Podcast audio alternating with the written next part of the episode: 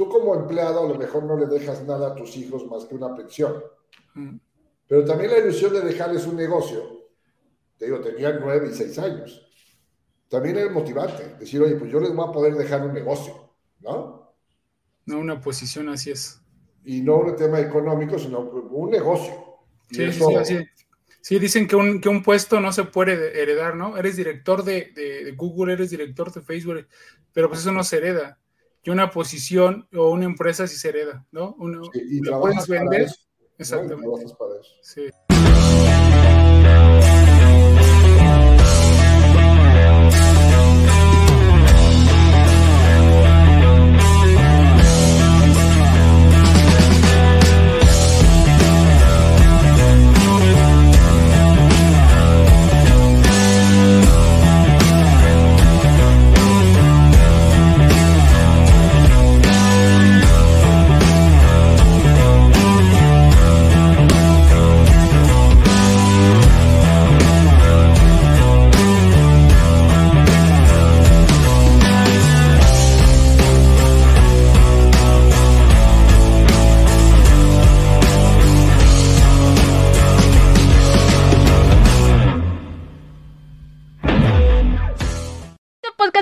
Gracias al patrocinio de Panadería y Repostería Saludable Welker. Hola, ¿cómo están? Buenas noches, bienvenidos líderes al podcast de Godín Aride de la Industria. Soy Ricardo Granados, yo me encuentro con Luis Valls, quien es director y fundador de Speakers México. Luis, ¿cómo estás? Buenas noches. Buenas tardes, buenas noches ya, a tus órdenes, ¿cómo estás? Bien, bien, bien. Pues gracias por aceptar la invitación. No, gracias por la invitación, por Dios. Y pues nos gustaría, para los, los que no te conocen, ¿quién es Luis Valls, por favor? Pues mira, tengo 62 años. Eh, soy una, un inconforme genético. Eh, nunca estoy este, conforme con nada y eso me ha hecho pues, llevar la vida por un lado diferente.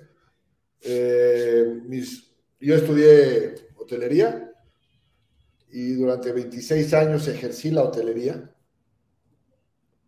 Y en algún momento se cruzó un nuevo proyecto que es Speakers México, que fue idea y creación nuestra. Y eso fue hace 16 años. Y tenemos una empresa que se llama Speakers México Latam, que los pueden ubicar muy bien en Google, donde nos dedicamos al desarrollo de contenido inteligente para fuerza de ventas y liderazgo. Y lo que hacemos es que tenemos una marca que es Speakers México, que tiene, que es un buró de conferencistas, en los cuales hay 400 o 500 speakers, y lo que hacemos somos un, haz de cuenta que somos unos brokers, que tenemos por un lado clientes, por otro lado el producto, y lo que hacemos es cruzarlos. Y lo que hacemos es eso, ¿no? Es este, yo lo digo coloquialmente, nosotros vivimos de vender saliva en cualquier presentación. Ok. Oye, la, historia, en la investigación que hizo, que hizo mi equipo y estuve haciendo yo, eh, empezaste tarde en el emprendimiento. Leo, ya lo mencionaste, estuviste en la eh, en el tema de hotelería, con un sueldo, trabajando, y emprendiste ya muy tarde. ¿Cuál, qué te llevó a dar ese paso? O sea, porque ya sabes el, el, ingreso recurrente y todos los beneficios que tienes de tener un trabajo estable y dar ese paso. Pues mira, la verdad es que uno de los mitos más grandes que hay es la edad para emprender. Eh, yo siento que empecé justo a tiempo a emprender, porque al final eh, lo que me pasa a mí es que yo, yo me dedico, yo hago un emprendimiento de algo que no me dedicaba. O sea, no solamente es 26 años en un sector que amo la hotelería la sigo amando y es mi pues, razón de ser, en el tema de esencia, por el servicio, por las formas que hacemos, etc. Pero la vida me puso un negocio que no tenía nada que ver con la hotelería. Dos, que no había nada en el mercado que existiera para que fueras y lo copiaras. No es un salón de belleza que te robas a la manicurista y al peluquero y lo pones. No había nada. Tres, total falta de conocimiento de cómo vender una conferencia y cómo hacer con la gente, los speakers, que son celebridades, son figuras públicas, pues la relación con ellos. Entonces yo empiezo a los 46, porque siendo yo director de Camino Real en el área de alimentos y bebidas, eh, pues trabajas mucho el hotel, trabajas mucho el piso del hotel, o sea, lo caminas mucho, porque pues a eso, ese es nuestro negocio. Y hay, hay viajeros frecuentes en los hoteles que se hacen asiduos a un hotel aunque no esté cerca de donde van. Y eso es porque tienen seguridad. Conocen a alguien adentro que les da esta posibilidad de que cualquier cosa, pues hablas a mi familia y tienes sus datos. Y tienes el dato del, del doctor, ¿no? Porque es el viajero frecuente lo que busca es quién me salva si no abro la puerta y qué doctor me va a atender. Y uno de esos eh, huéspedes frecuentes será y es Carlitos Páez, uno de los sobrevivientes del accidente de los Andes. Y lo conocí en el año 2004 Hemos sido muy buenos amigos hasta la fecha. Y él es el que me dice, Luis, ¿por qué no me vendes mis conferencias aquí en el hotel? Dije, no, esto va a ser un conflicto de intereses porque sí puedo pedir que lo haga, pero no es mi función. Pero como vi que era un negocio diferente y dije, bueno, vamos a intentarlo. Entonces comencé a venderlo por fuera. Yo seguía trabajando en el hotel. Todo eso fue en 2004. Y mira, pues es una historia que todo el mundo conoce, una historia que se vende bien, una historia que te dan el 20% de comisión. Entonces, pues la verdad era un ingreso bien interesante, pero ya a finales de 2005 tengo que tomar la decisión de continuar en la hotelería o continuar con otro. Entonces, la hotelería después del ejército es lo más pesado que hay laboralmente hablando. Pues hay descansos, eh, descansas un martes en la tarde o un miércoles en la mañana. o sea, es, un tema de abandono de familia, es, complicado, ¿no? no es tan fácil. Entonces yo dije, bueno, esta es mi oportunidad para retomar la familia, para poner un negocio y en un año regreso. Ese fue el objetivo de siempre. Es un año sabático.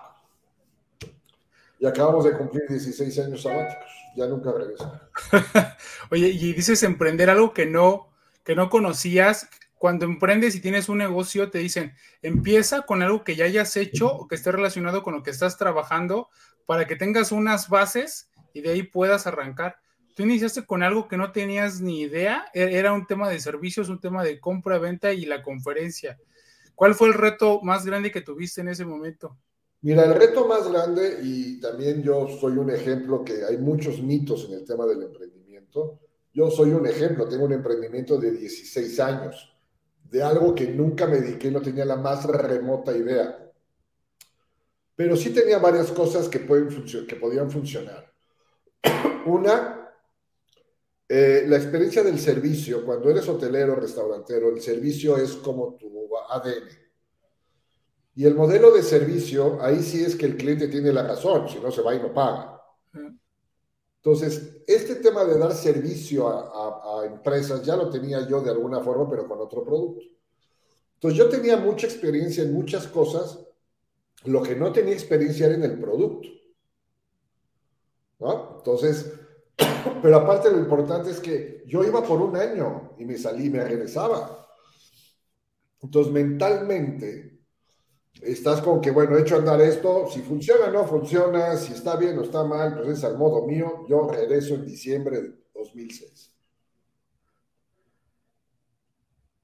No me funciona porque entonces empiezo a vender ya eh, las sedes donde se hace la mayoría de las conferencias son hoteles. Entonces yo entraba como Juan por su casa y llegaba y contactaba y veía quién organizaba y todo. Y era una fortaleza que yo tenía porque conocía la tripa de los hoteles. Por otro lado, yo ya había vivido conferencias en el hotel, pero desde el punto de vista del empleado del hotel, y sabía un poco la dinámica. Y tercera, que yo vendía un personaje, que nada más era Carlitos Páez. Yo no vendía, no, no pensaba en vender más. Pero estando en grupo, eh, Grupo Imagen tiene su, su, oficina ahí en Camino Real, y clientes que me decían, Luis, ya me vendiste a Carlos, ahora ¿a quién me vendes? Entonces yo enfrente de la oficina, pues tenía de la Micha, de la Torre, a Fernanda Familiar, a, a Pedro Ferriz. Pues yo tenía, yo les decía que tenía todos esos, ¿no? Y el primer año, que era crucial para el tema de, mi año sabático, pues vendimos casi 30, bueno, 35 conferencias. Wow. Entonces ya dije, a ver, a ver, vamos a ver un año más, porque si esto así sí está funcionando, y en el año 2018 logramos 380 conferencias. Wow. Oye, la primera conferencia te dijeron, oye Luis, ayúdame a venderla. Tú trabajas aquí y yo quiero. En las siguientes, ¿cómo hiciste para convencer a las personas? ¿Ya eran conferencistas o tú los hiciste conferencistas? No, yo vendí gente que ya daba pláticas. Vas a lo seguro. y vas con gente mediática, no gente que no conoces. Y la ventaja que yo tenía que yo tenía una relación cercana con ellos, cosa que a lo mejor alguien que pone una agencia y si yo cómo me acerco a, a De la Micha, ¿no? Pues yo la tenía ahí enfrente todos los días. Y hasta la fecha, pues somos buenos amigos y... Entonces así empezamos. El tema es que yo esto tomo la decisión en octubre del 2005, me salgo, pongo la agencia en noviembre y pensando que yo regresaba en un año, pero en marzo me detectan cáncer. Oye, antes de pasar ese tema del cáncer, ¿tus ingresos ya eran iguales a lo que ganabas en el hotel o, muy cerca? ¿O te lanzaste comisiones, Las comisiones que yo llevaba por vender a Carlitos empataban con mis ingresos. Ok. Pero era un albur, porque igual se cancelaba, igual no se hacía. Entonces tenías que estar. Pero ¿sabes qué pasó? El hecho de vivir tantos años sin tiempo para ti, en este negocio tuve tiempo para mí y para mis hijos. Entonces eso vale mucho más que cualquier sueldo. Entonces sí tenía yo los ingresos de las comisiones, pero también daba asesorías a otros hoteles y restaurantes. Les cobraba por hora para nivelar el... Pero yo era dueño de mi tiempo. Yo salía, regresaba, ponía. Entonces vivo una experiencia que nunca había vivido de ser dueño de tu tiempo, de comer en casa, de salir el fin de semana a Cuernavaca. Mis hijos tenían nueve y seis años en ese momento. Los disfrutaste. Entonces los disfruté mucho, que ese es el, salario emocional más el salario físico. Entonces, por eso el primer año fue así, después el segundo, el tercero y hasta 17 este año. Es la siguiente pregunta que te iba a hacer, que cómo lo veía tu familia, porque diciendo, oye, pues no, llevas tanto tiempo, pero, o sea, Luis, no le sabes, ¿no? Oye, oye, papá, mamá, este, Luis, no le sabes, ¿no? Estás jugando, sí, sí, tenemos tiempo, pero ¿qué más? O sea, ah, eh, tu vida es el hotel y ahora te vas a hacer el, no sé si llamarlo así, el manager de, un conferencista. ¿Cómo, ¿Cómo, lo viviste? ¿Lo platicaste? Dijiste, vamos. yo era una figura desconocida en casa. Sí, qué bueno que está papá, pero ¿cuánto tiempo, no? O sea, de lunes a viernes yo estoy con mi mamá y la figura es la mamá y la tarea y, y me veían a mí y me decían, ¿qué? ¿Papá no trabaja o qué? Porque para ellos trabajar era estar fuera de casa. ¿En qué? En los hoteles. Entonces, por eso de inmediato tuve que agarrar una oficina e irme a trabajar a una oficina para que usara yo el modelo tal, ¿no? Eh, sí fue complicado porque al final es una rueda la familia que funciona y tú tienes que insertarte, ¿no? Entonces, sí, entre eso. Y después, cuando los ingresos van poco a poco y estás apostando, pues sí, te dicen, oye, y no has pensado, porque me llegaban ofertas de otros hoteles, y no has pensado mejor dejar esto, tu juguetito y, no, tienes 46 años, se te va a ir la vida, a los 50 nadie te va a contratar, o sea, todo lo que te puedes imaginar me lo dijeron. Pero parte de lo que yo doy en las conferencias es que yo hablo del coraje, ¿no? Ese, coraje de decir, híjole, lo tengo que hacer porque lo tengo que hacer. Total, en un año regreso, no pasa nada. después me da cáncer en marzo. Después llega el primer año y digo, mejor otro año. Pero ya nivelaba los, los, los ingresos y entonces ya no era un tema de que no había ingresos estaba el albur de a ver si seguía funcionando. Pero como yo le decía, también tengo el albur de a ver si sigo trabajando, porque igual te corren, ¿no? Entonces eso es un albur. Pero este, este disfrutar de tus tiempos es maravilloso. Oye, y ahora sí toco el tema de, cáncer. ¿Cuál fue la lección más importante que viviste ahí? Porque estabas en la transición de empleado ya como emprendedor y te toca el, el cáncer. ¿Cuál fue el aprendizaje que tuviste ahí? que tienes que tener seguro de gastos médicos. Porque al momento que yo salgo, no previne la renovación del seguro y me pilla en el momento que sin seguro de gastos médicos me dan, ¿no? Mira, el aprendizaje es que la vida te manda señales. Y de alguna forma yo lo vi desde el... Yo, hablo mucho de cómo te cuentas la historia, ¿no? Entonces yo me conté la historia que me dio eso para que no me diera después. Entonces, eh, afortunadamente salimos limpios después de seis meses hasta la fecha. Eh, tuve la oportunidad de salir vivo, soy un sobreviviente de eso. Pero valoras mucho también en ese momento el, que está a tu lado. Entonces eso me reforzó más no regresar a un empleo fijo, porque valoras a los hijos, valoras la relación familiar, valoras el irte al cine, o sea, cosas tontas. Sí, básicas, no, no, más bien básicas, ¿no? O sea, básicas e importantes. Porque además trabajas en donde los demás se divierten. Sí. ¿No? Y no te diviertes tú. Estás chambeando. Entonces, eso me hizo pensar que, que, valía la pena seguir apostando por el proyecto. Eh, al final también se convierte en un... Tú como empleado a lo mejor no le dejas nada a tus hijos más que una pensión. Mm. Pero también la ilusión de dejarles un negocio. Te digo, tenían nueve y seis años. También es motivante. Decir, oye, pues yo les voy a poder dejar un negocio, ¿no? No una posición, así es. Y no un tema económico, sino un negocio.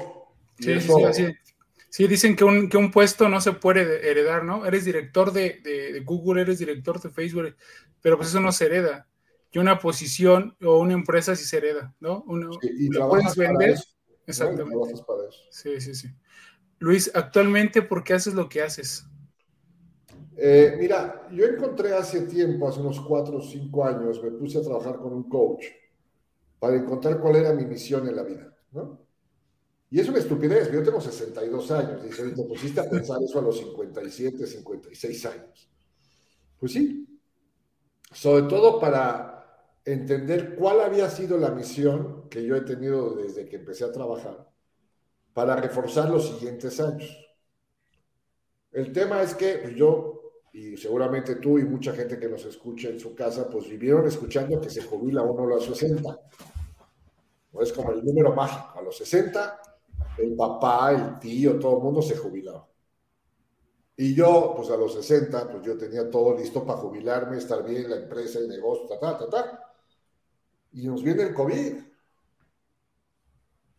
Y nos tira todo el negocio a cenizas.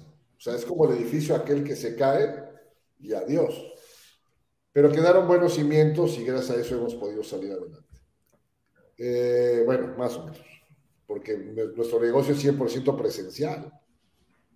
Y de repente se acabó el 100% presencial. Entonces, pero bueno, hemos sabido hacer este, pues estar en, el, en, la trinchera para poder seguir haciendo lo que nos gusta. Hoy, ¿por qué estoy haciendo lo que hago? Porque cuando descubrí, y yo pensé que cuando me decía el coach, me tienes que dar tu misión de vida, pues en una semana te la mando, ¿no? No, hombre, me tardé siete meses, como siete meses. Y entonces, porque tuve que hacer una analogía de qué era lo que yo me gustaba hacer en cada una de las chambas que tuve. Porque estuve en hotelería, en restaurantes, en bares, en antros, en Aeroméxico, en una farmacéutica, esto, o sea, muchos giros, ¿no? Pero siempre haciendo lo mismo. Y entonces entendí que mi función y mi, misión en la vida era transformar para trascender. Y el transformar las emociones y, los, y, los, y las, las experiencias, desde que empecé en los antros a los 18 años, yo me dediqué siempre a hacer y transformar a la gente esa experiencia. Se llámese eh, huésped, eh, pasajero, eh, empleado, eh, en fin, como le quieras llamar a lo que siempre a los clientes me dedicaba yo, mi responsabilidad era transformarlos, la experiencia. Y entendí que eso es lo que a mí me gustaba hacer. Pero ¿para qué lo hacía? Porque yo quiero trascender.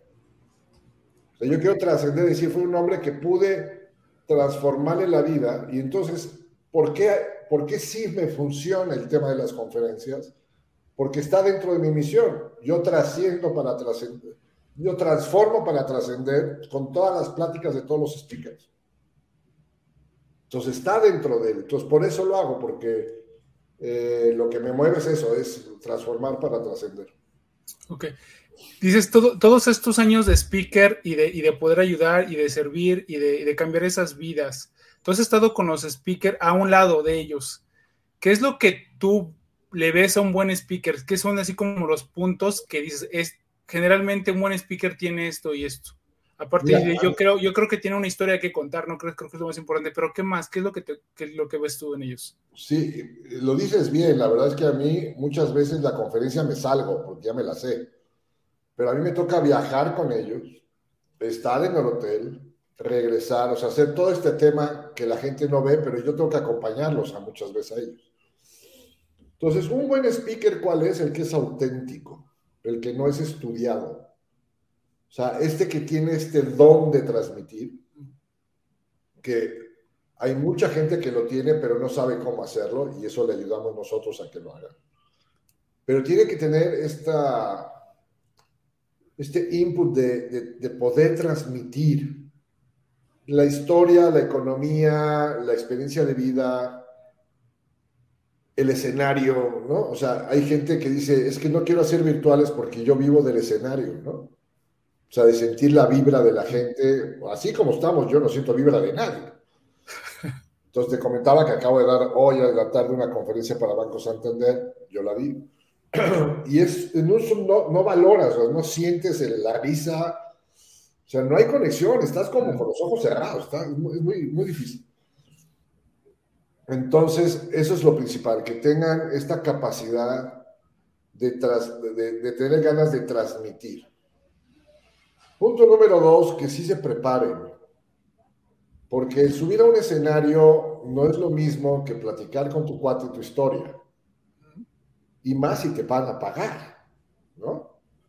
Entonces tiene que haber toda una preparación y no solamente en el tema, que eso se da por entendido que si vas a hablar tú de LinkedIn o vas a hablar de un producto, pues te lo sabes. Tienes que saberlo transmitir. Entonces tienes que tomar mucha clase de teatro, mucha clase de oratoria, clases de respiración en yoga, o sea, porque tienes que ser la mejor versión que tú eres ante la gente. Entonces, y lo demás ya quedaría en que estudies bien el tema y que estés actualizado. Esos serían los tres elementos. Ok. Tú has dado muchísimas conferencias en todos estos años. ¿Por qué crees que la gente va a pagar una conferencia? Fíjate que nosotros nunca hemos hecho conferencias que pague la gente, ¿no? hacemos puro in-company. Ok. Que es peor porque dices, bueno, ¿y por qué el dueño de una empresa te va a pagar? ¿no? habiendo tantas opciones. Además que nosotros tenemos una empresa que Speakers México no tiene exclusivas con nadie. Okay. O sea, tú directamente a la empresa puedes buscar a alguien y contratarlo. ¿Por qué nos contratan a nosotros? Porque tenemos pues, ciertas fortalezas como la seguridad jurídica, los contratos, la sustitución. Eh, estamos alineados con las empresas en toda su cadena de, en su cadena de, procesos. Entonces estamos dados de alta, ya tenemos un contrato. Y compliance es muy fuerte en muchas empresas y donde compliance es muy fuerte, ahí me pego yo. No me voy con las que son. Porque esas trabajas mucho con ellos, pero no te compran nada. Entonces, ¿por qué nos compran? eh, ¿Por qué? Más bien te, te, la cambio. ¿Por qué uno dices que nada más lo hacen empresarialmente? ¿Por qué un empresario quiere que su gente o su equipo escuche una conferencia. Mira, te voy a comentar una anécdota que me acuerdo perfecto de un directivo de una farmacéutica que nos contrató. Reacio al pagar una conferencia que venga alguien a decir algo. Porque él decía que tenía directores que hablaban muy bien y que podían dar la plática y ahorrarse el dinero. Y entonces llegamos a la conclusión fría y así, es que el orador interno ante el asociado, los colaboradores, el personal, como le quieras llamar, no tiene credibilidad. Porque él me decía, eso que acaba de decir el señor, yo lo puedo, el director de finanzas lo puede decir, ¿por qué tengo que pagarte? Porque a él no le creen y a ti sí. El hecho que lleves oradores internos siempre está ese velo de, lo mandó el patrón a darnos el mensaje, ¿no? Y cuando son historias de vida, pues es mucho más emocional. El que llevas al Finito López, o llevas a Luis García, o llevas a Osvaldo, pues la foto, la firma, si tiene un libro, la firma. Ese, ese engagement que le llamamos nosotros, esa conectividad que tiene el, orador con la, la, gente, no lo logra nadie adentro. Sí, sí, sí, cambia. ¿Qué? Y ahora, ya, te pregunté, el conferencista, ¿por qué te contratan? ¿Qué cambios ves en las personas? Yo sé que lo has visto mucho cuando alguien entra a una conferencia y cuando sale, cuando es una muy buena conferencia, ¿qué, ¿cómo cambia la gente? ¿Sabes qué pasa? La gente que nos ha tocado mucha gente muy emocional, sobre todo cuando son historias de vida, el que veas gente llorando es muy común, el que veas gente que se sale porque no, no resiste seguir escuchando lo que es su vida de alguna forma. Wow. Eh, es muy fuerte por las reflexiones que cada uno de los conferenciantes hace. Y, y si hay un proceso espejo, o sea, la gente sí se identifica su historia de vida con la historia de un, de un tercero.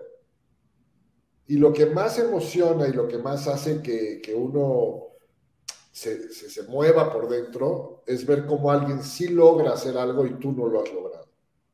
Wow. Entonces, esa parte emocional es muy fuerte. Hemos tenido casos de, y te cuento uno con Carlitos Páez. Llegó una señora después del evento a pedirle la foto, ya sabes lo que la gente se sí, foto sí, y todo lo demás. Y venía con el teléfono abierto. Yo me acuerdo todavía que era de los que se abría así, ¿no? De, de palanquita así. Y me dice, oye, eh, el señor puede hablar con mi hijo que está en el teléfono. Le dije, sí, pero ¿qué quieres que hable? No, es que me dice mi hermana que está en el balcón y se quiere suicidar. Wow. Entonces, obviamente, después de una conferencia tan emotiva, le dices al speaker, oye, ahora tienes que salvar a esta persona, ¿no? Pues le vino un shock, estuvo media hora hablando con él. En ese momento ya no intentó nada, no supimos qué pasó después. Pero de ese nivel de cosas, ¿no? De, gente que pide permiso para llevar a alguien que conoce que esa historia le va a ayudar. Entonces, la parte emocional es muy fuerte. No es el único tema que nos piden, pero es el que más nos piden porque tenemos tecnología, innovación, mercadotecnia, en fin, ¿no? economía, política, etc. Pero el tema de esta parte de vivencia, esta parte de historias de vida, sí son muy fuertes, muy, muy fuertes. ¿y tú las eliges? Digo, yo creo que esta es una muy buena historia de vida de alguien y vas con él y dices, yo, te, yo quiero que esa historia la lleves, aunque tú no sepas decirla. ¿Tú, sí. ¿tú logras eso?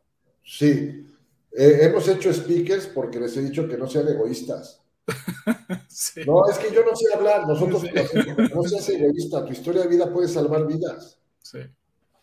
Porque tú sí tienes una historia de éxito que te la quedas para ti y no puedes ser egoísta.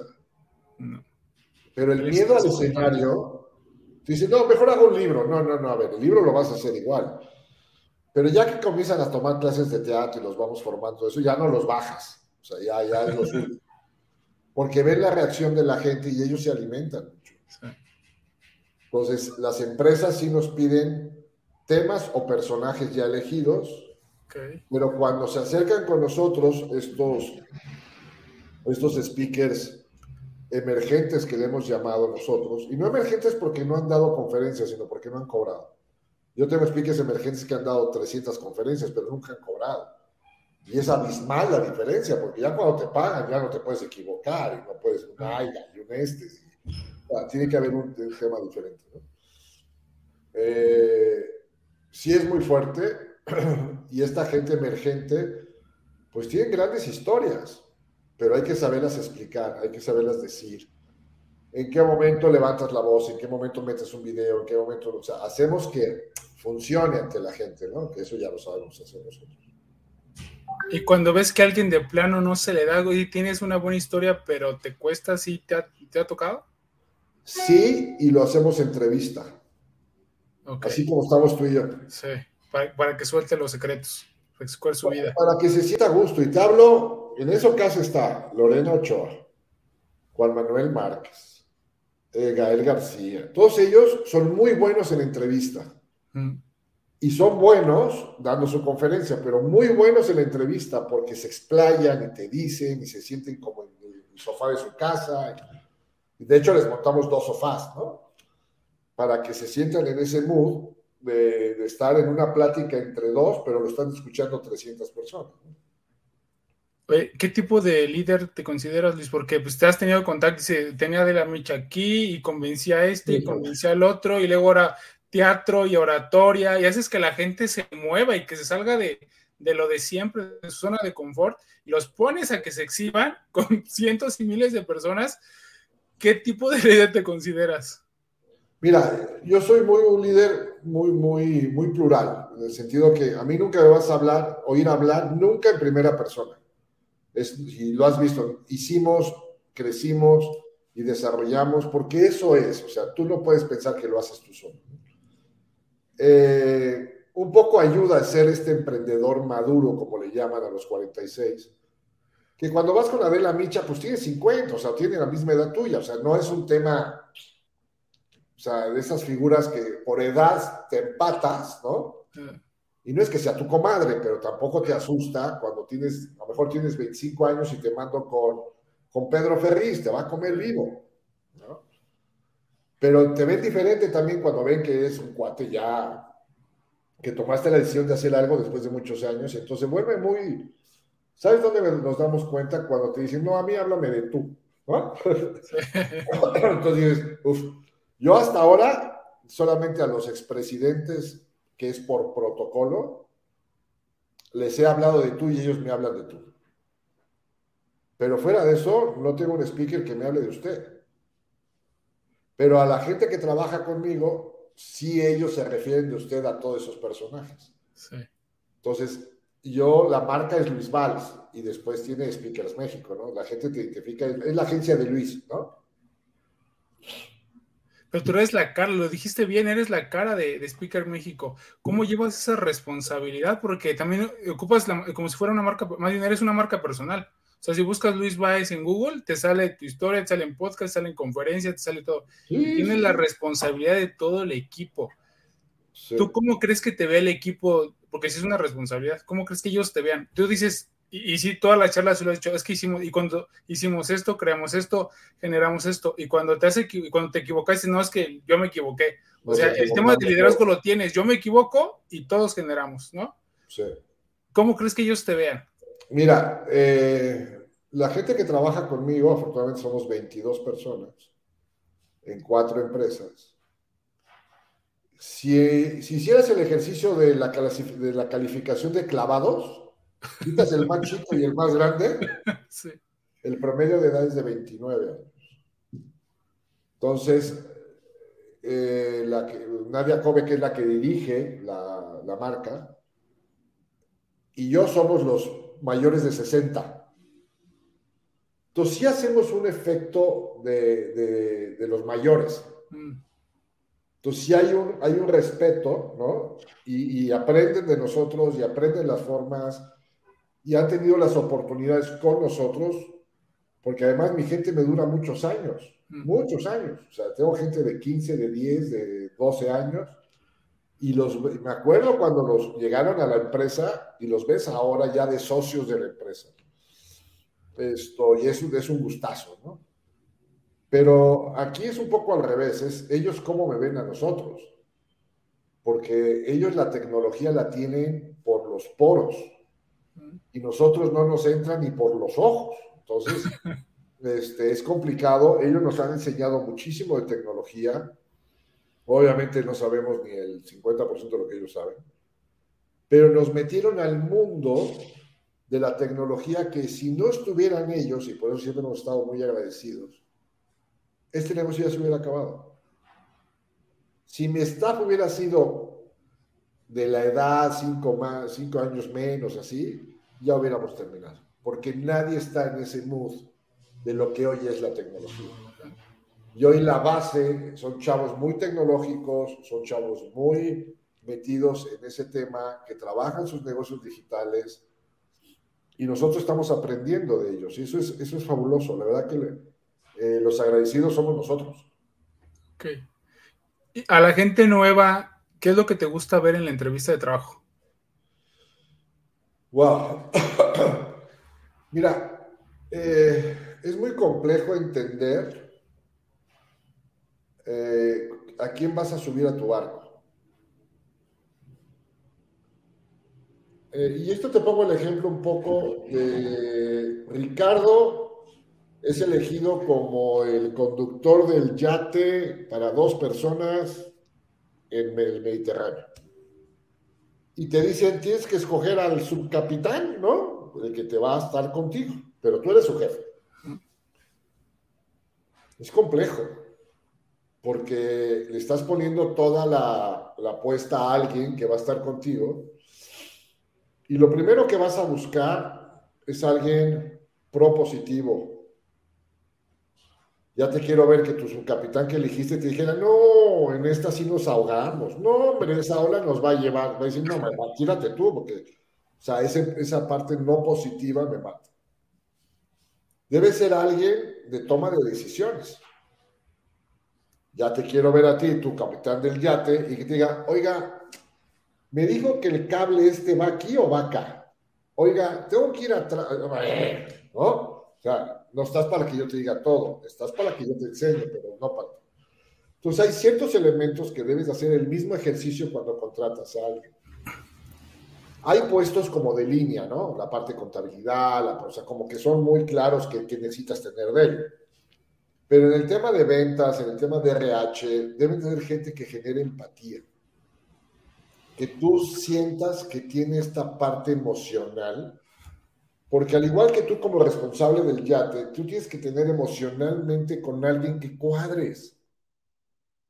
Porque si no, ¿cómo vives en una travesía con un hombre o una mujer capitana que no hay empatía. Sí, se tienen que llevar bien, nos tenemos que llevar bien. ¿No? Entonces tiene que haber ese ejercicio. Entonces yo me fijo en esas cosas. Ya que lo tienes, ya eliges a tu subcapitán del barco, ¿cómo haces que llegue a ser capitán? Pues mira, todos tienen la posibilidad, no, a ver, yo a nadie le doy la posibilidad de ser capitán. Lo que yo hago y lo he hecho y lo puedes, y está, hay muchas historias de éxito dentro de la empresa, que el siguiente paso de entrar conmigo es que se vuelva socio. De su propia empresa, y tengo dos empresas en las cuales yo soy el que menos acciones tiene. O sea, de milagro me invitaron, Esto, pero lo importante es que ellos también vengan, vayan por la independencia, es todo por la edad. En la generación 25-35 o 28-35 ahora, es gente que va por proyecto, no por permanencia. Así es. Pero en una época COVID, no te la puedes jugar si no te asocias, porque te quedas solo en el barco. Esa es la realidad. Sí. Entonces, pero si decides compartir parte del barco, esos personajes que están por proyecto y no por permanencia, van a estar por su propio negocio y no por proyecto. Entonces, no es que ellos ocupen mi lugar o el siguiente puesto, sino el siguiente puesto es que debe ser socio en lo que tú sabes hacer y creamos una empresa, hacemos una incubación y le generamos un negocio para que se pues ya se vuelva, vuelva solo. Y más que yo tengo 63, cumplo este año. No pienso seguir trabajando después de los 80, entonces tienen un cacho de años para que puedan hacer su negocio y que se independicen. Wow, padrísimo. Oye, ¿qué no te deja dormir, Luis? No me deja dormir nada. Afortunadamente, ni el cáncer, ni el haber tenido la empresa en quiebra ¿no? durante tanto tiempo, las deudas. Eh, siempre trato de que a la cama no se llevan los problemas. Es muy, puede ser que me levante muy temprano, eso sí, ¿no? porque ya estás jugando. Pero sí trato de, de desconectarme un poco y eso a lo mejor es una, un efecto de irresponsabilidad, de desconectarme y que me valga, ¿no? Pero la realidad es que tienes que estar más fresco al día siguiente. Sí. Sí, en tu puesto tienes que tomar decisiones. Yo no sé lo que es un insomnio, gracias a Dios, toco madera que nunca me pase. Eh, gente que no puede dormir porque tiene una deuda o porque no, tiene una presentación al día siguiente no me ha tocado. Seré que soy tronco para dormir y entonces me caigo antes, se me cae el cable antes de, pensar si quiero dormirme o no, pero trato de decir, me voy a dormir, ya no voy a resolver nada de lo que pude resolver hoy, mañana lo resolveré. ¿Tienes una rutina diaria? Eh, no, mi, rutina normalmente, lo que pasa es que hay rutina COVID y antes de COVID, ¿no? Entonces, sí tenemos la rutina de, de, hacer home office un día a la semana, precisamente el jueves. Todos los jueves nadie va a la oficina, todos son home office. Y los demás días de la semana hay como calendario de quién va a dónde, ¿no? Eh, sí soy una rutina de levantarme 7, 7 y media, eh, estoy en la oficina a las 10. Eh, pues son mis rutinas. No me gusta hablar de rutinas, es el modelo, el modelo de trabajo. Y ahora que pues tuvimos que prescindir de algunos personajes en, en, la empresa por tema COVID, pues tienes más chamba ahora que está empezando otra vez a... Acuérdate que lo que yo hago es al primero que quitan, ¿eh? Capacitación, fuera. Y eres al último que te llaman. sí. Pues la verdad, ya me gustaría ser yo el proveedor de los tornillos en las constructoras. Digo, siempre será, te, hablarán rápido, ¿no? Pero eso es lo que nos tocó. O sea, el conocimiento, los contenidos para el conocimiento, es lo primero que se quita y lo último que uno recorre, y lo último que llaman otra vez. Y debería de ser al revés, ¿no? Sí, pero el presupuesto ya está asignado que no. Sí, exacto. sí, es, un tema de presupuesto, y una toma de decisión. Sí, pero dicen es, es mejor que, que capacitar a la gente y que se vaya, que no capacitarle y que se quede, ¿no? Sí, lo que pasa es que las direcciones generales, el primer recorte presupuestal que hacen es en el área comercial y en el área de recursos humanos. Sí, sí generalmente es eso. Saquen la nómina y hasta ahí. Oye, pero tenemos el taller y el curso. No te preocupes, el próximo año. Sí o hazlo en línea, que lo, hazlo tú, ¿no?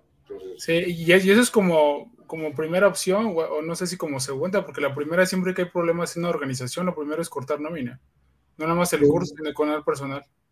No, yo siempre decía, yo siempre he dicho, mejor ponte a vender más, ya sé que no es, no es tan fácil, es lo más difícil de una organización, pero mejor vende más para que no cortar, trabajo, no cortar trabajos. Y lo primero que generalmente, no en todos, pero generalmente en una organización, lo primero que hay cuando hay problemas financieros es cortar la gente.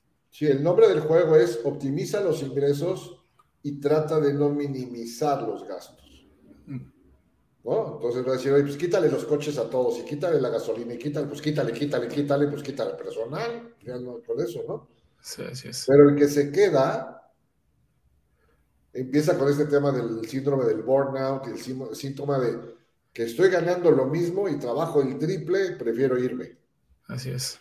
Entonces, avisa que se va a ir y entonces ahí sí le reconocen que le deben un bono, ¿no? Entonces, pero el estrés personal, la angustia, la desesperación, eh, más allá de que, bueno, por lo menos a mí no me han corrido, ¿no? Es muy fuerte, la consecuencia es muy fuerte.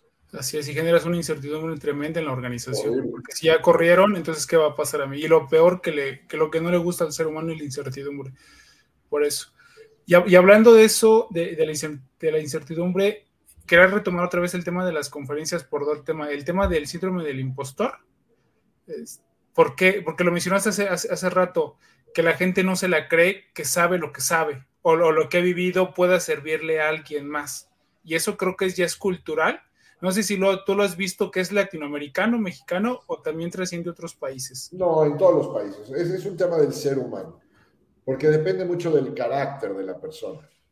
O sea, hay gente que tiene un carácter muy extrovertido, que tiene una gran historia, que cuando va a una cena todo el mundo le dice, es que deberías de dar pláticas, ¿no?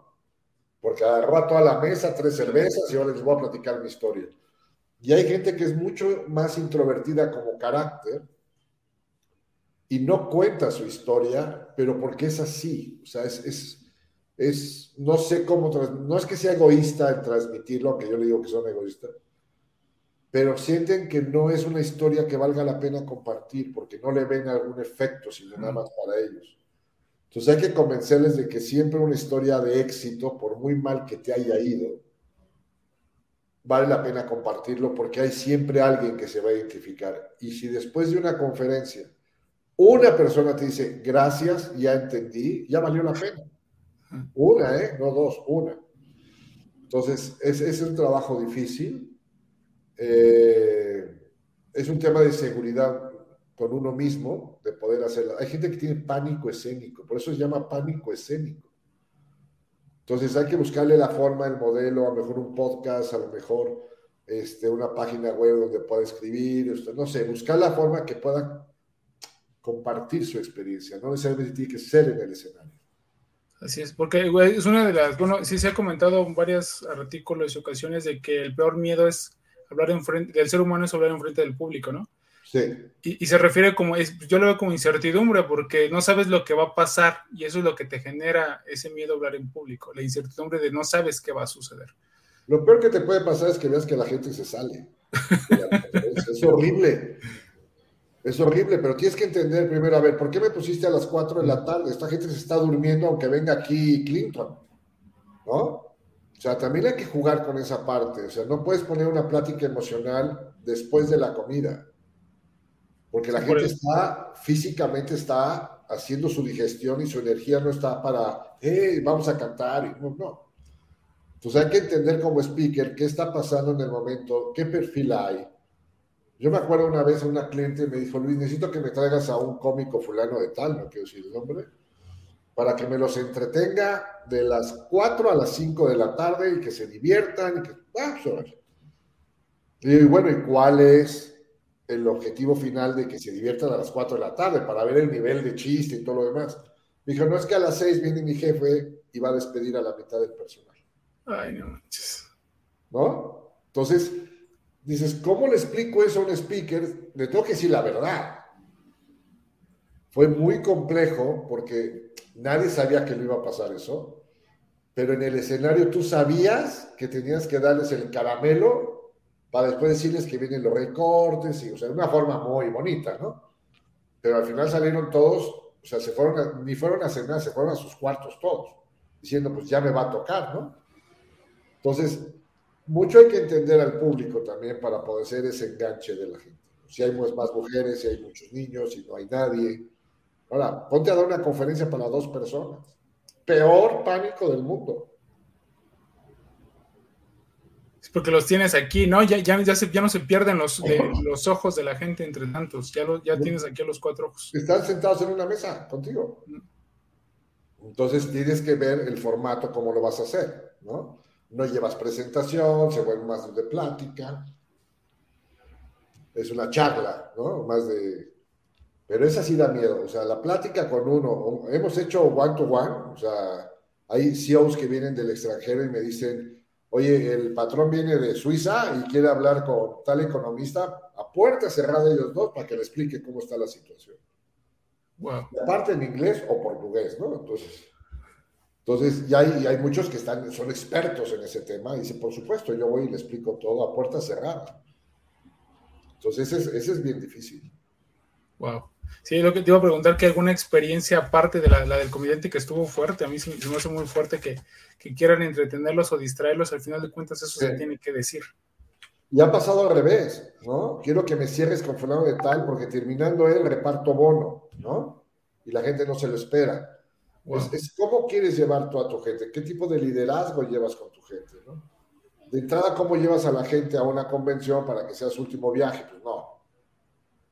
No. Ya lleva a los que se van a quedar, ¿no? Digo, por lo menos, ponle leña buena al, al, a, la, a, la buena buena, ¿no?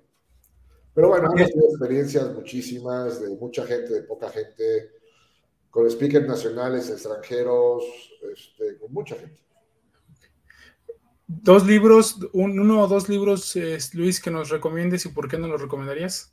Mira, yo el primero que recomiendo este, es un librito muy delgadito que encuentran en cualquier lado que se llama Trágate este, Trágate este sapo. Es un libro donde te enseña a manejar las prioridades de decisión durante el día. Y vienen dos, tres ejercicios ahí que puedes hacer tú para que definas desde que te levantas hasta que vas cómo es el sapo grande, o sea, cómo te tragas al sapo grande y no te dedicas a tragar sapitos. Y mucho va del tamaño del problema que debes de resolver por la consecuencia y no por el volumen del problema. Mm. Eso te hace como ubicar muy bien cómo resuelvo a primeras horas del día los problemas y pues me dedico a trabajar. Así es. Cuando tenemos más energía. Tienes más energía. Hay gente que te dice ahí, después de hacer tu ejercicio, mejor a las 10 de la mañana terminaste de trabajar, ya vete al gimnasio, vete a hacer lo que quieras. Así es. Porque sabías atender el problema que te iba a generar dinero a la hora adecuada y lo demás se lo delegas. Así es. punto número dos en ese libro te enseña a delegar. O sea, ¿qué hago yo? ¿Qué hace mi par? ¿Y qué hacen los demás? Y saber delegar. A ver, de estos 10 cosas, 5 para ti, 3 para acá, y yo me quedo con dos y adiós. Entonces es un buen libro, es muy chiquitito, tiene ese ejercicio, está muy bien. Y el otro que a mí me gusta mucho es El Principito. Este, ese es de cabecera, ¿no? Sí, sí, sí. sí. Porque creo que donde abras la hoja y Sí. tienes una situación de trabajo, le pones el dedo y lo encuentras. es lo que me han comentado, muy, a muchos han comentado eso. No, no soy, no soy este, muy religioso, pero también he escuchado historia de la Biblia. La Biblia, sí. que abres la Biblia, tienes un problema, pon ahí- con el principito lo he escuchado muchísimas veces que el problema que tienes, ojéalo, ponle ahí el dedo y ese Sí. te, te va a ayudar muchísimo. Y funciona no tanto porque sea el principito del libro, sino porque tú crees en eso, Ah, ¿no? Porque tú puedes, sin creer en eso, pones el dedo y vas a ver que no te resuelve nada, ¿no? Pero es como lo lees, lo interpretas y dices, ah, ok, voy a sacar esta experiencia, ¿no? Este, yo creo que esos son los dos libros que de entrada eh, hay que leer un libro por mes, ¿no? O sea, ya sea de vida o de, de tecnología o de historia, lo que sea, porque sí te da un espacio en tu horario de trabajo, en tu horario de la semana, en donde no atiendes nada más que al personaje que está en el libro. Así es. Y apenas estuve también leyendo un artículo que se compara mucho la lectura con la meditación, porque el enfoque y dejar tu mente en blanco para, para recibir información o esa paz es, es muy recomendable. Sí. A- Ahorita me dijiste, eh, ¿crees? Me, me- quiero regresarme a lo que acabas de comentar. Dijiste, ¿crees donde pones el dedo? ¿Tú en qué crees, Luis? Mira, yo creo en el, en- yo creo en el universo, creo en Dios, esto, creo en la fuerza de la gente, creo en la verdad de la gente, eh, creo que todo se puede dar, creo que todo sí es posible, porque yo además, pues llevo 16 años conviviendo con gente, como tengo un amigo que me dice, "Oye, Luis, tú te deprimes y le hablas a uno de tus cuates speakers y ya está resuelto, ¿verdad? Porque yo tengo esta materia prima, Eso ¿no? es muy Vas a una bueno, sí, conferencia, dices, pues estoy deprimido, me voy a ver a, a Carla Willock y me levanta la vida, ¿no? Entonces, este, sí, sí tengo esa oportunidad, la verdad que sí. Pero, pero sí, te- sí, sí te haces a la idea y sí crees que todo se puede. Ok. Lo, lo que puede fallar, y normalmente falla, son los tiempos. Y algo que yo discuto mucho es que yo digo que las expectativas es lo que más provoca el cáncer de los proyectos. Entonces, cuando tienes muchas expectativas, generas cosas en tu cabeza que hacen que si no sucede venga una frustración y le quitas el aire al proyecto porque tú pensaste o creíste o diste por hecho algo que no tenía nada que ver. Entonces, las expectativas tienen que ser justas y cortas, pero sabiendo que si no se cumple esta, tengo que buscar otra, no, no retirar el proyecto. Entre- y eso en la vida personal y en la vida de amigos. O sea, es que yo pensé que ibas a venir, ¿me hablaste? Bueno, Así de fácil, ¿no? Entonces, nunca dejar a las expectativas el poder. Nunca creas en algo que no estás seguro que es, ¿no? Este tema de yo pensé que así debería de ser. Y dos, siempre pregúntale al otro, así es. oye, ¿te caigo mal? No, hostia, ya me dijiste. Sea, Oye, ¿estás mencionando el libro de los cuatro acuerdos o era el tercer libro que querías mencionar? No, no, no, fíjate que no, los cuatro acuerdos y, y tenemos muy buena relación con él y todo, este, me parece muy buena guía. Porque también habla de no suponer, ¿no? Y no. Eh, o sea, pero estas más bien son teorías hindús, ¿no? O sea, este, hoy por hoy lo que tienes, tienes, lo que no tuviste no te tocaba y lo que fin- final, final, etc. Eh, pero yo creo que son libros más como de, de formación, ¿no? De consulta, pues yo creo que son estos libros muy interesantes que te que mencioné. y leer muchas historias de, de, personajes importantes. Porque sí te das cuenta que hicieron cosas que, dices, wow, ¿no? Sí, así es. Y si él pudo, yo pude, ¿no? Así es, como dice Bill Gates, ¿no? Le lees la historia de alguien y lees su vida. Entonces, ¿cuánto tiempo viviste? ¿No? Estás viviendo cientos y cientos de años. ¿Y cuántas vidas estás viviendo? Exactamente. ¿Una película favorita por qué no la recomendarías? Eh, híjole, a mí me encantó El Lobo de, de Wall Street, aunque sé que mucha gente no le gustó. Viendo desde el punto de vista de la maquinación, del fraude y todo lo demás, pero la, esta capacidad que tenía para visualizar las cosas, impresionante. Dos, el carácter. O sea, él te podía decir una mentira que tú creías que era verdad. De ahí viene el fraude. Pero este poder de convencimiento con base en tu carácter, en tu coraje, en tu fuerza, a mí me encanta esa película. Eh, y hay muchas, digo, de historia, hay muchas. Acabo de ver la de la de Gucci. Es la película que yo le recomiendo a todo mundo que esté en una sucesión de empresas que la vaya a ver. En negocios familiares. En negocios familiares, el tema de la sucesión, vale la pena esa película, es larga, dos horas pasadas, casi dos horas y media. Pero si lo ves desde el punto de vista de cómo sería una sucesión, pues va a sacar papel y pluma. ¿eh? Sí, no lo he visto, ¿eh? pero yo creo que sí lo voy a ver. Sí, vela, en el tema de sucesión es muy bueno. ¿Tienes algún podcast que nos recomiendes también? No, este, El Oso Traba me gusta. Cracks. Esto, afortunadamente tiene muchas conexiones para tener a los personajes que se tienen, porque eso es la base del podcast. así es. Eh, ¿Quién más? No he escuchado otros Hay un podcast muy bueno que es este de Efraín Mendicuti, que también tiene unas entrevistas muy profundas con empresarios, tocando temas muy diferentes. Y vale la pena. Eh, hay varios, hay varios, pero a mí me gusta mucho el de El Oso porque tiene personajes que se sientan ahí que dicen yo jamás en la vida me van a hacer caso, ¿no? Pero ahí sí. Así es. sí, pues algunos del oso ya, ya han estado aquí y esperamos que, también otros personajes. Está muy bueno, yo también soy, soy fan de ese podcast. Oye, ¿cómo compaginas tu vida laboral, familia, amigos? Mira, la verdad es que ahora con el tema de la pandemia, pues sí hacemos medio día home office y medio día en la oficina. Entonces, al principio sí, pues no salías, te quedabas encerrado, todo lo demás, pero quiero saber, que te sepas, que además de este negocio, yo vendo tamales los fines de semana. no es broma. Ok, como el yo, y también vendo carnitas los domingos. Exactamente, tenemos una marca de tamales que se llama María Candelaria y estamos en dos sucursales físicas y en beta por mayoreo. Entonces, pues me doy la oportunidad de ir a ver las unidades, o sea, nos dio oportunidad de cambiar un poco y yo regresar a lo mío de mis alimentos y mis bebidas. Esto, entonces, diversificamos un poquito. Entonces, la pandemia pues, nos hizo también cerrar esos negocios, volverlos a abrir, cambiar de giro.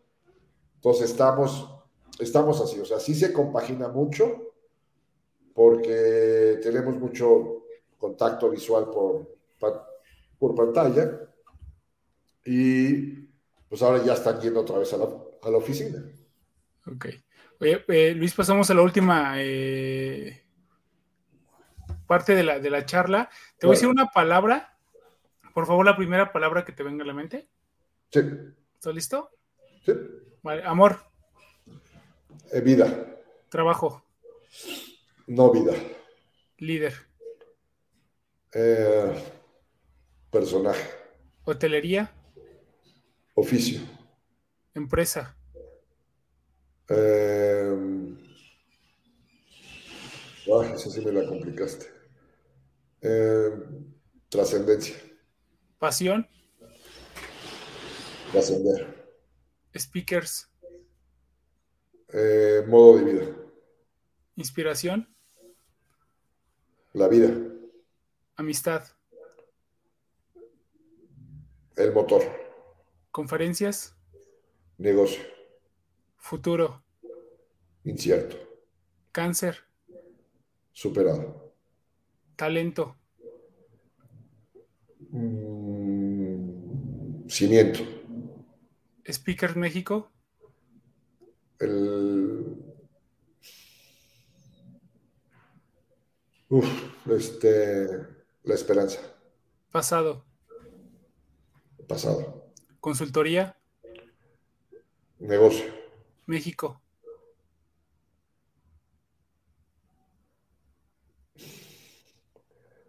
Eh, México, mi vida. COVID. Muerte. Jefe. Señor. Disrupción. Normalidad. Familia. Mis ojos. Equipo. Mis otros ojos. Vida. Vida. Luis Valls. Ser humano.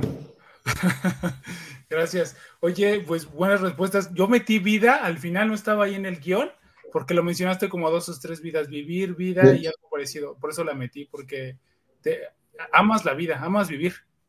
Es que yo ya decidí que me voy a morir a los 90. sí, lo- no, sí, sí, sí, dijiste que te vas a retirar a los 80 y vas a vivir a, a los 90. Claro, porque estos primeros 42 años de trabajo que llevo fueron para prepararme después del COVID para lo que falta de vida. Wow. Entonces, hay que entenderlo así, o sea, la- hay que entender que las pruebas que se presentan y las crisis que se te presentan es para generar una nueva trayectoria, una nueva vida, porque te queda mucho por dar. Sea cierto o no sea cierto, o sea, digo, no vas a poner las manos al fuego, pero yo quiero que pase así y voy a tratar que pase así, por lo menos todos los días.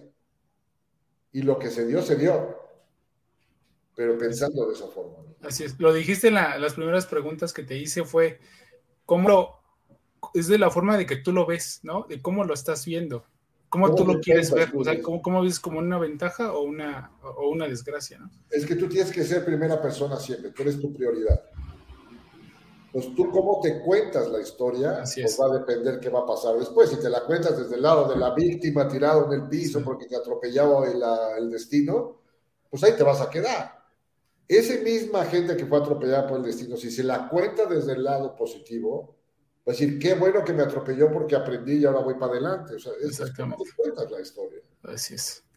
Eh, Luis, la última pregunta, ¿qué consejo le darías a alguien que va saliendo de la universidad? Alguien que va entrando a una organización y que quiere escalar dentro de ella y alguien que quiere emprender. Es un emprendedor novato. Mira, yo creo que habría una para los tres. Y la primera es que yo les pido que sean la mejor versión de sí mismos.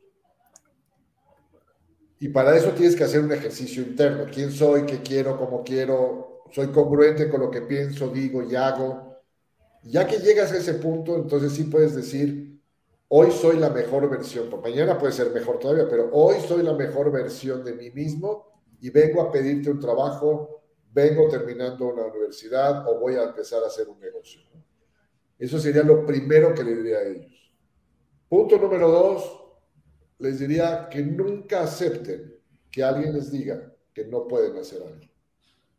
Porque hay muchos fantasmas, hay muchos Boldors, hay, mucho, hay mucha gente que te dice tú no puedes y hay gente que se lo cree. Entonces no permitas nunca que alguien te diga que no se puede.